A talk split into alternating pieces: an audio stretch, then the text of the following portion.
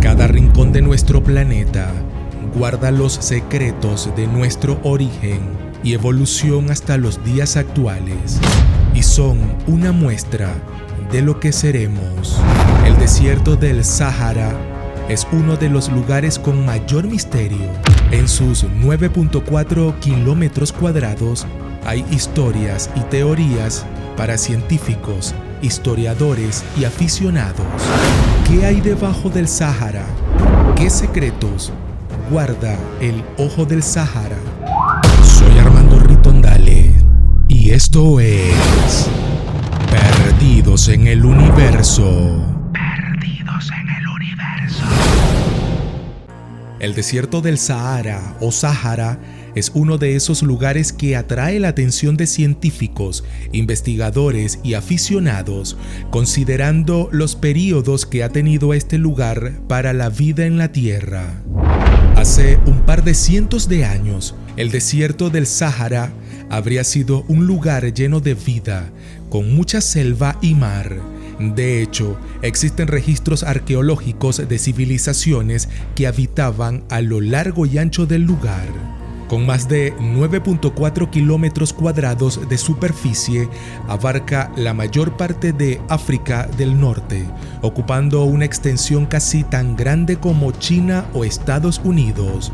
El Sahara o Sahara se extiende desde el Mar Rojo, incluyendo partes de la costa del Mediterráneo, hasta el Océano Atlántico.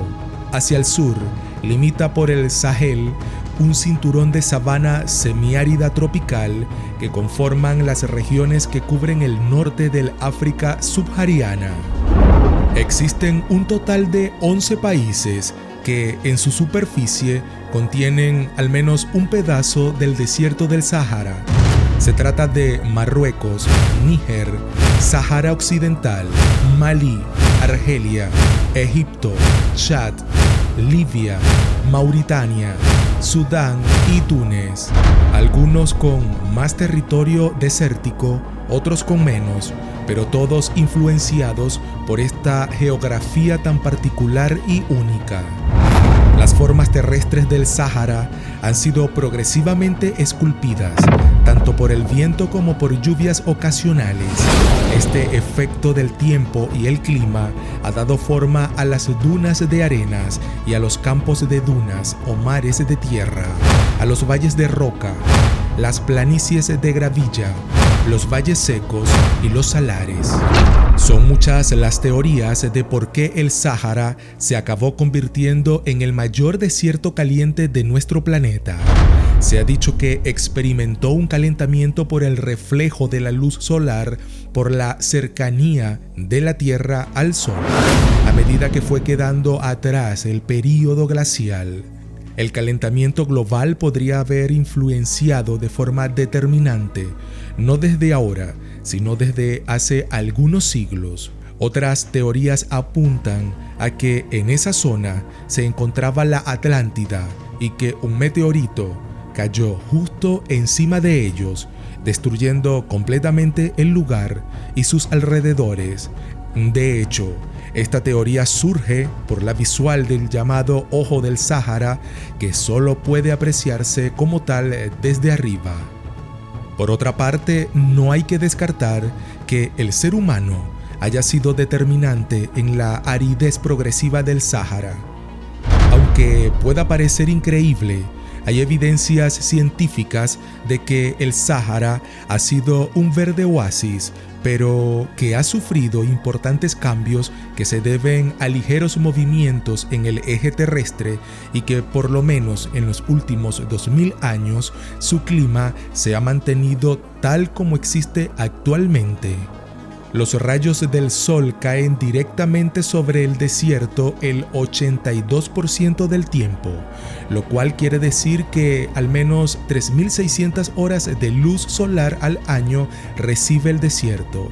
En algunas áreas, las temperaturas durante el día pueden llegar hasta los 60 grados centígrados y la arena puede calentarse hasta los 80 grados centígrados. En el año 1965 los astronautas James McDivitt y Edward White estaban realizando una misión espacial llamada Gemini 4. Observaron una forma extraña en el desierto del Sáhara, el cual fue bautizado como la escultura de Richard y comúnmente conocida como el Ojo del Sáhara o simplemente el Ojo del Sahara. Este lugar no ha parado de acumular todo tipo de investigaciones para encontrar una razón a este fenómeno, pero hasta el momento nadie ha podido ofrecer una explicación clara acerca del origen. Inicialmente, tras los primeros estudios, se creía que esta enorme estructura había nacido como consecuencia del impacto de un meteorito, pero las investigaciones posteriores desmontaron esta tesis. La más aceptada es que ha sido una formación natural con el paso del tiempo. Según investigaciones han determinado que esta estructura alberga sedimentos rocosos en su interior que datan de al menos 2.500 millones de años. Este lugar es rico en compuestos como el basalto, la kimberlita y otras rocas volcánicas, y bajo su escultura se determinó que existen importantes pozos de petróleo y gas, lo que provoca que esta estructura cambie de color dependiendo de la hora del día y de la estación en la que se observe. Una de las teorías apunta a que se trata de la mítica Atlántida. Hay gente que lo cree porque reúne casi a la perfección la descripción que dio Platón acerca de ella. El filósofo aseguraba que se trata de una isla situada más allá de las columnas de Hércules, que tenía forma circular y que estaba dividida en varios círculos concéntricos.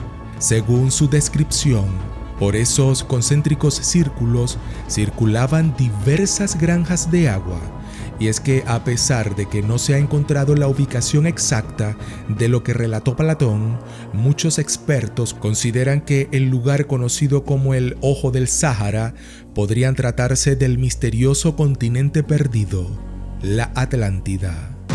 Mucho se ha especulado acerca del grado de desarrollo que alcanzaron las primitivas culturas saharianas y hasta hace poco la mayoría de antropólogos e historiadores pensaban que las civilizaciones que allí se dieron cita no pararon de ser tribus seminómadas con escasos conocimientos técnicos. Sin embargo, día a día surgen hallazgos que muestran una realidad completamente diferente. Recientemente, un grupo internacional de arqueólogos ha sacado a la luz un buen número de evidencias que ponen en manifiesto un pasado desconcertante. En pleno desierto líbico, han aflorado tras las excavaciones algo más de 300 pequeñas pirámides y una red de canales para el riego que superan los 5.000 kilómetros de longitud el desierto del Sáhara podría guardar secretos importantes de nuestro origen, de lo que fuimos en el inicio de todo, de lo que somos y hasta de lo que podríamos ser. La zona más desértica del planeta podría incluso ser el lugar que más recursos guarda para la supervivencia humana. En cuanto a la teoría de que ahí estaba la Atlántida, de la que hablaba Platón, es una posibilidad han buscado en las profundidades del mar y podría haber estado siempre visible entre ruinas y tierra.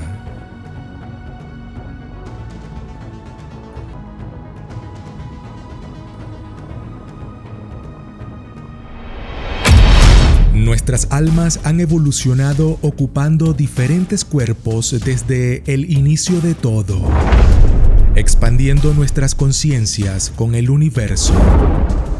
Ayer, hoy y mañana, porque ya fuimos, ya vinimos y estamos en camino. Recuerda compartir tu opinión dejando tu comentario y dando me gusta en los videos.